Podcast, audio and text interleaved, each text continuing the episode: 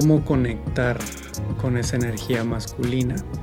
Sí, hemos hablado mucho sobre una masculinidad sana, una masculinidad madura en este proyecto, en este espacio, eh, y mucho de, de la duda que hay alrededor de este tema es cómo conecto con esa energía masculina. Porque para muchos de nosotros, y voy a hablar aquí en el caso de, de los hombres específicamente, para muchos de nosotros hemos crecido en espacios donde o hemos o hemos conectado mucho más con un lado masculino o más con un lado femenino. ¿no? Ya sea de dónde venimos, por nuestros padres, por nuestras relaciones, nuestro contexto familiar, que nos lleve a rechazar tanto un lado femenino como un lado masculino y nos lleve a muchos de nosotros nos ha llevado a desconectarnos de un lado masculino, ya sea que hayamos crecido solo con, con algún tipo de masculinidad dañina que nos ha llevado a rechazar esa masculinidad de nosotros mismos, o crecido solo con referentes de feminidad, ya sea con nuestra madre, nuestras hermanas o algo similar, o un padre que tiene muy rechazado su lado masculino y nosotros desarrollamos solo ese lado femenino.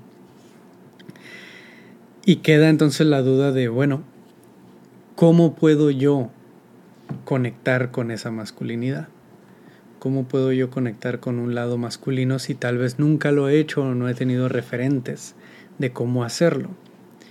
Y aquí es importante definir qué aspectos y qué características de cada uno, eh, de, una persona, se relacionan con el lado masculino y qué características se relacionan con el lado femenino. Más que verlo como un género, hablar de que masculino es todo lo referente al hombre y lo femenino es todo lo referente a la mujer, eso puede ser muy limitante para muchos de nosotros. Así que considero mejor verlo como masculinidad o lo masculino es una serie de características relacionales que podemos adoptar, conectar, utilizar, tanto como la feminidad. ¿no? Ciertas características distintas, donde los aspectos femeninos pueden ser más suaves, si les queremos decir así, más de vulnerabilidad, de empatía, de la parte más emocional, más de vulnerabilidad, de conexión, de, empatía con otras personas, y la masculinidad un poco más en aspectos estructurales, de límites, de estructura, de organización, de enfoque, de dirección, este tipo de aspectos. Y son características que tenemos disponibles tanto hombres como mujeres. Cualquiera de los dos podemos conectar con nuestro lado masculino y femenino. Ahora, ¿Cómo puedo conectar con un lado masculino si tal vez nunca lo he hecho en mi, en mi historia, en mi pasado, en mis relaciones? Como decía ahorita, el lado masculino se relaciona más con límites, con firmeza, con dirección, con enfoque, con estructura. Por ende, una de las maneras más eficaces de empezar nada más a dar primeros pasos hacia conectar con un lado masculino es empezar a tener un poco más de claridad en qué partes de mi vida no estoy poniendo límites, en dónde he sido muy permisivo, en qué áreas de mi vida, con mi familia, con mi pareja, con mis amigos, he sido demasiado permisivo, donde estoy dejando que mis amigos se aprovechen tal vez de mi tiempo, que mi familia les estoy diciendo que sí a todo, a todos los favores que me piden, aun si interfiere con mis propios planes. Cuando le digo que sí a mi pareja, aun cuando yo en realidad quisiera decir que no, pero le digo que sí porque no quisiera crear conflicto. Cuando hay una ausencia de un lado masculino, hay una ausencia de disposición por enfrentar el conflicto. Por ende hay una ausencia de establecimiento de límites, hay una ausencia de decir no, de poder poner un alto, dar una pausa y decir no a cosas que, que realmente no queremos. Cuando hay una desconexión con ese lado masculino propio, es mucho más común que seamos permisivos, que seamos sobrecomplacientes, que digamos que sí a todo y que para todo queramos caerle bien a todo mundo, incluida pareja, familia, amigos, etc. Y sea muy difícil para nosotros decir no, poner un límite y decir no, eso no me parece o no estoy de acuerdo. Podemos empezar por ahí para empezar a conectar con un lado masculino si nuestra situación es que estamos desconectados de ese lado. Empezar a observar y a responder honestamente esta pregunta, ¿dónde estoy siendo sobrecomplaciente? ¿Dónde estoy siendo permisivo? ¿Dónde estoy siendo muy poco claro con lo que realmente quiero y necesito?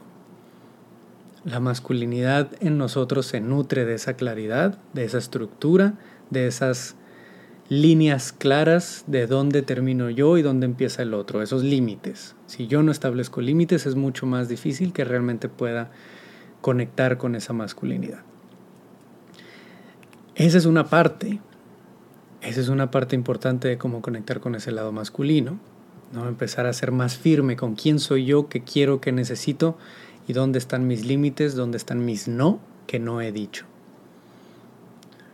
Por eso hay muchas actividades que pueden ayudarnos en esto, ¿no? Porque es que se habla tanto de que una mujer es, entre comillas, muy masculina cuando tiene ciertas características de liderazgo, cuando desarrolla algún tipo de habilidad en los deportes, en el fútbol, en el, fútbol americano, en el deporte que quieras. Pero ¿por qué se tiene esta, este prejuicio y esta idea de que una mujer es muy masculina cuando desarrolla estas características? Bueno, porque tienen que ver con toma de decisiones, tienen que ver con estructura, tienen que ver con límites y con la definición de quién soy yo y qué quiero. Cuando una persona está muy en su femenino, no suele ser confrontador, no suele ser decisivo. Y aquí me refiero a cuando está muy en su femenino y desconectado del masculino. Podemos estar en los dos. No tienen por qué ser opuestos y no tienen por qué repelerse. No. Pueden estar los dos al mismo tiempo. Podemos ser empáticos, vulnerables, podemos ser emocionales, podemos conectar con esa parte más, más interna, al mismo tiempo que podemos ser estructurados, podemos ser firmes y podemos ser eh, claros con nuestra comunicación y nuestros límites. Podemos ser ambos. Pero ¿por qué se dice tanto cuando una mujer conecta con estas características que, ay, es una mujer muy masculina?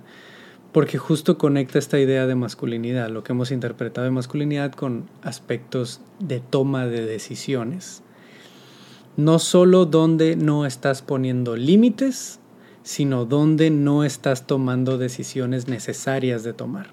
Donde tal vez estás dejando que alguien más decida por ti. Donde tal vez solo estás diciendo, mm, no sé, me da igual, decide tú.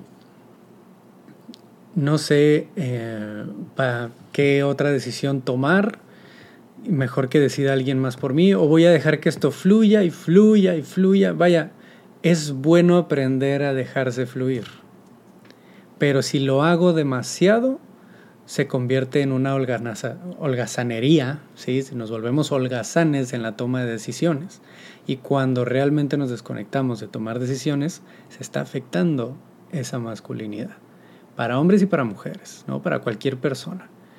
Si quiero conectar con ese lado masculino, tengo que saber poner límites, saber decir que no y saber tomar decisiones cuando necesito tomar decisiones. Va a haber momentos donde hay situaciones donde escape de, nuestra, de nuestro control, escape de nuestras manos y no nos corresponde a nosotros tomar una decisión. Pero ahí requiere de hacernos esa pregunta. En esta situación se requiere una decisión mía, la estoy alargando, la estoy evadiendo, la estoy ignorando. Y si no estoy tomando esa decisión, ¿por qué? ¿Qué hay ahí que me está frenando de tomar una decisión necesaria? Eso es una desconexión de ese lado masculino, de esa fuerza en la energía masculina de tomar decisiones, de decir ya basta, es necesario asumir mi responsabilidad y tomar una decisión importante aquí. Creo que puedo dejarlo hasta ahí en esa pregunta de cómo empezar a conectar con mi lado masculino. Bueno, ¿dónde no estoy poniendo límites y estoy siendo sobre permisivo, estoy siendo sobre complaciente y dónde estoy evitando tomar decisiones que necesito tomar yo. Ahí puedo empezar a hacerme preguntas para conectar con esa parte. Ahí sí me pueden comentar en los, dejar en los comentarios qué opinan, si están de acuerdo, si no están de acuerdo. Sería buenísimo para platicar un poco.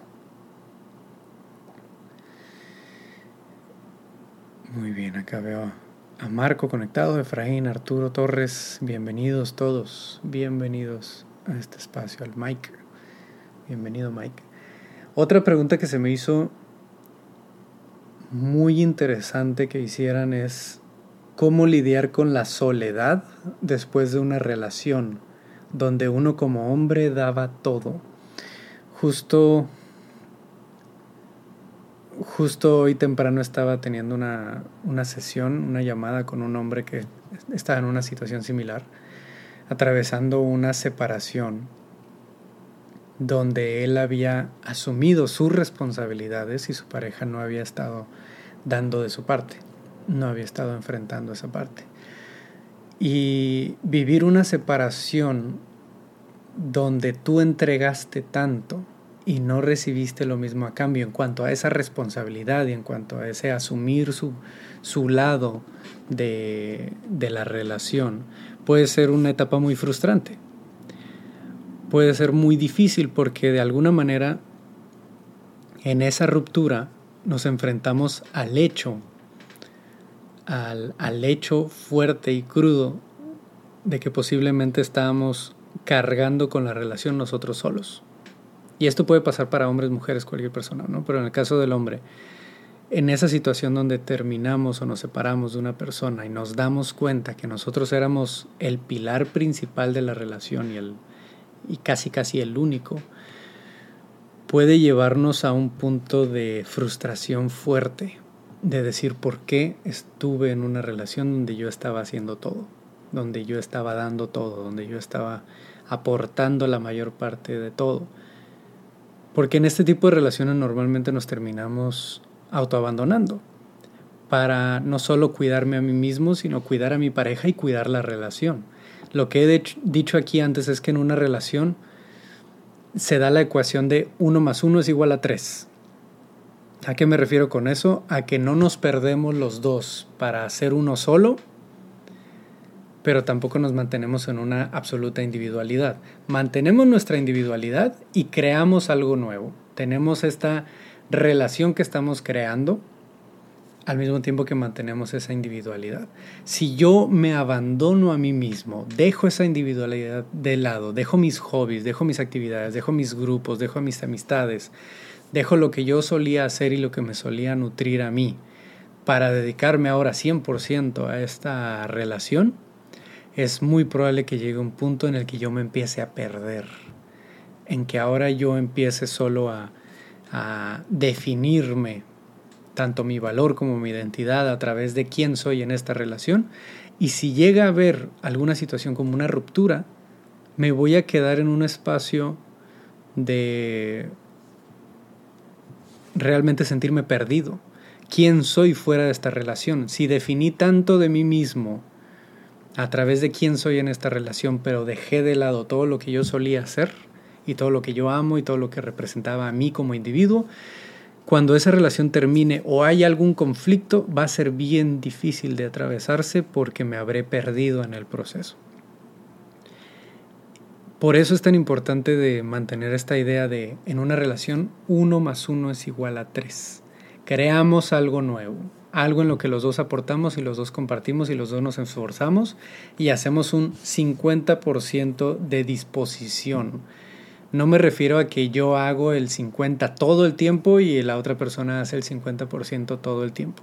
Si lo queremos ver de una forma más realista, es el 100% de cada lado en disposición. Yo tengo que estar 100% dispuesto a aportar a esta relación en todo momento, aunque un día ande en mi 20% de energía, en mi 10% o en mi 50, en mi 80. Está bien, la otra persona puede aportar el 80 cuando se necesite en cuanto a energía, en cuanto a acción. Pero en cuanto a disposición, siempre debe haber un 100% de cada lado siempre debe haber la disposición de cada lado de hacer lo posible por nutrir a, este, esta relación que estamos creando juntos. Si no hay la disposición de alguno de los dos lados, entonces empieza a cargar la balanza a que una sola persona realmente esté haciendo el intento, que realmente una persona se esté esforzando. ¿no? Los dos necesitamos estar dispuestos a hacer algo por la relación, aun si eso a veces se ve como un yo aporto un poco más porque tú andas en un momento difícil de tu vida, o al revés, tú aportas un poco más porque yo estoy en un momento difícil de mi vida, pero los dos estamos en la disposición de nutrir esta relación. Si esa disposición se pierde en algún momento, la relación no tiene nada que estar haciendo, porque no hay disposición de uno de los lados. Y esto es lo que suele pasar en estas situaciones como las que mencionan en la pregunta qué hacer después, cómo lidiar con la soledad después de una ruptura, en una relación donde yo aportaba todo, donde como hombre yo daba todo. Pues justo es parte de, en esa soledad, preguntarse el por qué. ¿Por qué estaba yo tan dispuesto a darlo todo si si no se estaba haciendo lo mismo del otro lado, si tal vez no había la misma disposición del otro lado. ¿Qué es lo que me está aquí llegamos otra vez a los límites? ¿Qué es lo que me está llevando a mí a cruzar ese límite conmigo mismo de dar todo en un espacio donde no estoy recibiendo esa misma disposición del otro lado? Donde no está viendo la misma respuesta, donde estoy entregando a pesar de que tal vez no hay una reciprocidad de disposición? ¿Qué es lo que te está llevando a sentir la urgencia o la necesidad de entregarle todo a una persona que no está haciendo lo mismo por ti? Porque ahí hay algo, ahí hay una situación importante que preguntarte, una pregunta importante que hacerte de qué hay ahí detrás, qué herida hay ahí detrás, qué falta, qué situación hay ahí detrás que te está llevando a buscar la atención de alguien que no está sabiendo entregar esa atención, que no está sabiendo darte eso que estás necesitando. Tal vez está haciendo falta mayor comunicación de tu lado, mayor claridad de qué necesitas. Tal vez aún no sabes exactamente qué es lo que necesitas o no lo tienes claro realmente. Tal vez no te has hecho esa pregunta de qué busco en una relación, qué es negociable para mí, qué es no negociable para mí, qué es lo que realmente necesito en una relación para poderlo comunicar a mi pareja. O tal vez sí lo comuniqué, pero del otro lado no hubo una respuesta al respecto. No hubo una disposición de cubrir esas necesidades, porque todos tenemos necesidades y está bien pedirlas a nuestra pareja, siempre y cuando sean necesidades realistas y sean expectativas realistas. No le puedo decir a mi pareja que sea mi terapeuta, no le puedo decir a mi pareja que esté 24/7 atenta de mí, no le puedo decir a mi pareja que llene todas mis necesidades de la vida, no, que sane mis heridas, no, no, no. Pero sí puedo pedirle a mi pareja que cubra mi necesidad de afecto, por ejemplo, mi necesidad de, de tener cierta conexión, cierta intimidad, cierto tiempo en la relación juntos. ¿Puedo tener ese tipo de expectativas? Por supuesto que sí. Y es de lo más humano poderla tener, ¿no? Poderlas pedir, poderlas hablar y que se esté eh, cubriendo desde el otro lado. Así que teniendo un poco más claras esas necesidades, entonces, ¿qué está pasando del otro lado? Está sucediendo que o yo no lo comunico o la otra persona no está dispuesta a cubrirlas, no está disponible tal vez emocionalmente para cubrirlas. Y para lidiar con esa soledad y con esa situación después va a ser bien importante que podamos indagar en esto. ¿Qué pasó? De darnos el espacio claro, el, el espacio específico para yo poder indagar en ello antes de tapar esa soledad con más cosas, con más relaciones o con más actividades o con alcohol o con alguna sustancia o viendo series o videojuegos o en lugar de buscar tapar esa soledad, utilizar esa sensación de soledad para preguntarme por qué. ¿Qué hubo ahí detrás? Me puedo acompañar de un terapeuta, me puedo acompañar de un proceso psicológico, por supuesto, un proceso terapéutico, de un grupo de apoyo, de un círculo de hombres, claro. Pero ese es el momento ideal para poder empezar a hacerme esas preguntas. qué sucedió, qué entregué, qué es lo que estuve, en dónde estuve siendo permisivo, dónde estuve siendo sobrecomplaciente y en dónde estuve cruzando mis propios límites que me llevó a entregarme mucho más de lo que realmente estaba viendo la disposición del otro lado, que eventualmente me llevó a autoabandonarme, ¿no? Ojalá pueda hacer un poquito de ayuda a eso que, que voy compartiendo. Parece que acá en YouTube está un poquito lenta la transmisión. A ver, vamos a revisar. A ver. Ok. Parece que ahí está, se está trabando un poco. Muy bien. Pero en Instagram, acá estamos. Está cortando. Ok. Ahorita voy a revisar qué está pasando por acá. Muy bien. Bueno, es la, la curva de aprendizaje aquí transmitiendo de nuevo en YouTube, que ya tenía muchos meses, muchos meses que, que no transmitíamos, no transmitíamos para acá, para YouTube. Ya. Bueno, en lo que se arregla acá el tema de la emisión de YouTube, vamos a responder una más acá por Instagram. Ahorita estaban preguntando aquí mismo en Instagram el cómo empezar a establecer límites. Hablábamos al inicio sobre cómo conectar con ese lado masculino y hablábamos de que una de las principales formas es hacerme la pregunta de dónde no he estado poniendo límites, dónde he estado cruzando mis propios límites.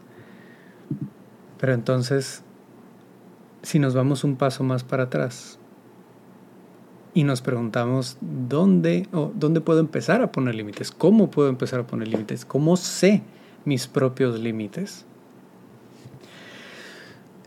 Justo cómo podemos empezar a definir nuestros límites viene de nuestro, nuestra, nuestros valores y principios principales, ¿no? Los, nuestros principios fundamentales cuáles son mis valores y principios fundamentales. ¿Qué es algo? Vaya, lo podemos hacer desde la experiencia, como lo podemos hacer desde el, indagar en nuestros propios valores y principios. ¿Y cómo indagar en nuestros propios valores y principios? Muchas veces a través de las experiencias que hemos tenido. ¿En qué experiencias me he encontrado con una reacción de coraje y de enojo en mi vida? ¿En dónde he sentido que algo me ha molestado realmente, donde he sentido que algo me ha incomodado, donde me he sentido inseguro, donde me he sentido molesto, donde me... Estas emociones que tenemos, que pueden ser muy incómodas en ocasiones, nos pueden dar un, una gran, un buen indicador de cuáles son mis valores y principios. ¿Qué es lo que me molesta? Muchas veces me habla de qué es justo e injusto para mí. Eso que me pone triste me puede hablar de qué es lo que me hace feliz, qué es lo que me, me alegra, qué es lo que valoro en mi vida, qué es lo que me hace sentir inseguro, me habla de qué es lo que a mí me hace eh, sentir escuchado, atendido, visto por las demás personas. En esas situaciones de nuestra vida podemos ir definiendo qué situaciones están fuera de mis límites y qué situaciones están dentro. Cada persona va a tener límites distintos y a través de nuestra misma experiencia es que podemos encontrar un poco de pistas. ¿no? Esto no es algo que solo me siento cinco minutos, lo escribo y listo, ya tengo mis límites bien definidos. No. Es un proceso en el que requiere de indagar un poquito hacia atrás, por eso es que una terapia psicológica puede ayudar mucho. Indagar un poco a qué es lo que estoy viviendo y qué es lo que he vivido antes, para preguntarme qué es lo que me ha afectado y por ende identificar qué es lo que importa para mí. Por ejemplo, si yo en el pasado he vivido algo en mis relaciones donde una persona me dijo tal palabra y me afectó y me hizo sentir muy mal, y me causó cierto enojo, tristeza o algo similar, una emoción incómoda, entonces puedo tener un poco más de claridad de que en ese momento se cruzó un límite que me afectó. ¿Cuál es ese límite? Bueno, tal palabra, tal vez esa persona me dijo bueno para nada, o me dijo flojo, me dijo, voy a tomar un ejemplo muy personal, ¿no? Me dijo que era un flojo, que no servía para nada, o algo similar. Y eso me afectó muchísimo. ¿Por qué? Porque para mí es importante que valoren mi trabajo, mi esfuerzo lo que yo hago y que si se me comunica que me está haciendo falta hacer algo más, que sea de una forma respetuosa, pero que se valore mi trabajo. Entonces uno de mis límites es que mi pareja o que cualquier persona no invalide o le quite valor a lo que yo hago, a mi trabajo. Por ende, me nutre muchísimo que mi pareja o que las personas a mi alrededor, mis personas importantes, estén ahí para mí, para celebrar cuando algo sale bien en mi trabajo. Porque para mí es importante ese trabajo que hago. ¿Sí? Ahí está uno de mis valores, el respeto y la valoración de mi trabajo y de mi esfuerzo. Que se me pueda reconocer por ello.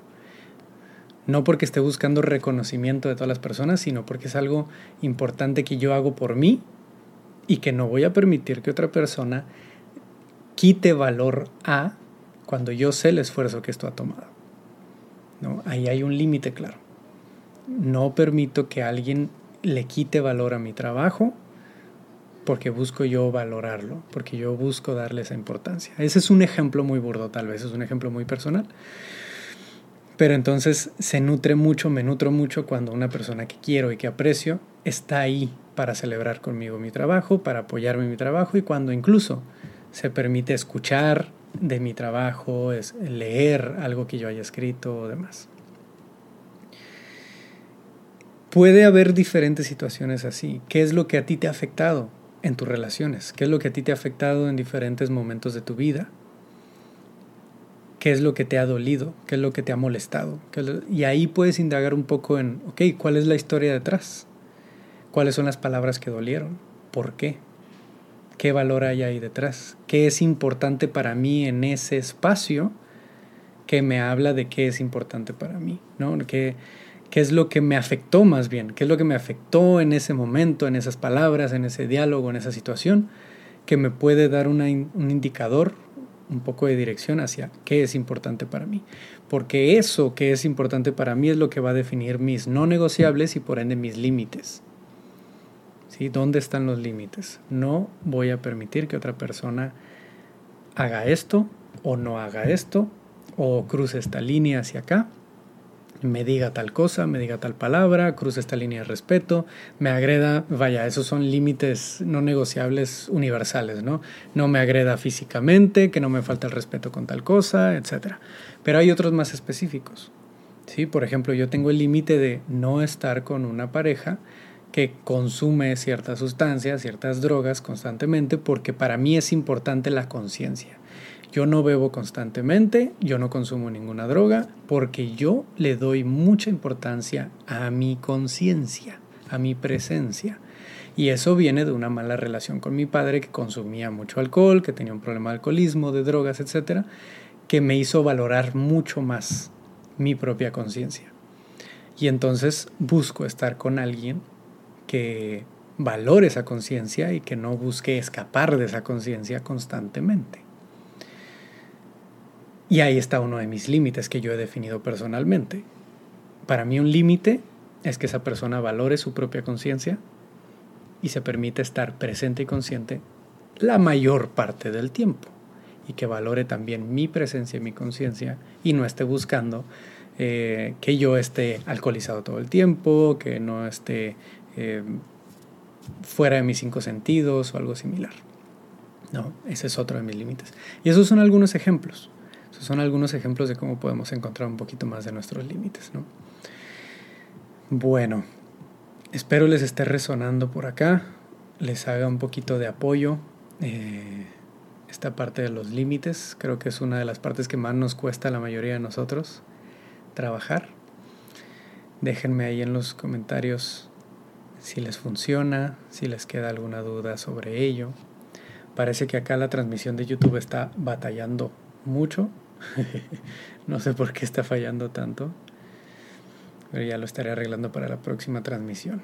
Todos los que quieran conectarse a los en vivos de YouTube, ya estamos moviendo mucho más el canal de YouTube con el podcast y con vamos a empezar a hacer más transmisiones en vivo por allá, por si nos quieren apoyar de ese lado también. Bueno, espero se puedan llevar algo bueno de este en vivo. Ya voy a ir cerrando aquí el espacio. Eh, para todos los hombres que están aquí conectados, en noviembre tenemos nuestro retiro del hombre soberano y tenemos espacios abiertos en el círculo virtual de hombres, el círculo Brotherhood, donde tenemos sesiones, talleres, eh, círculos de hombres cada semana. Si quieren unirse, conéctense ahí al, entren al enlace que está en, la, en nuestro perfil, en la biografía si quieren más información del retiro de hombres de noviembre, también mándenos un mensaje. ¿vale?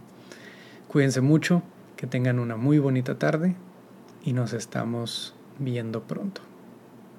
Bonita noche.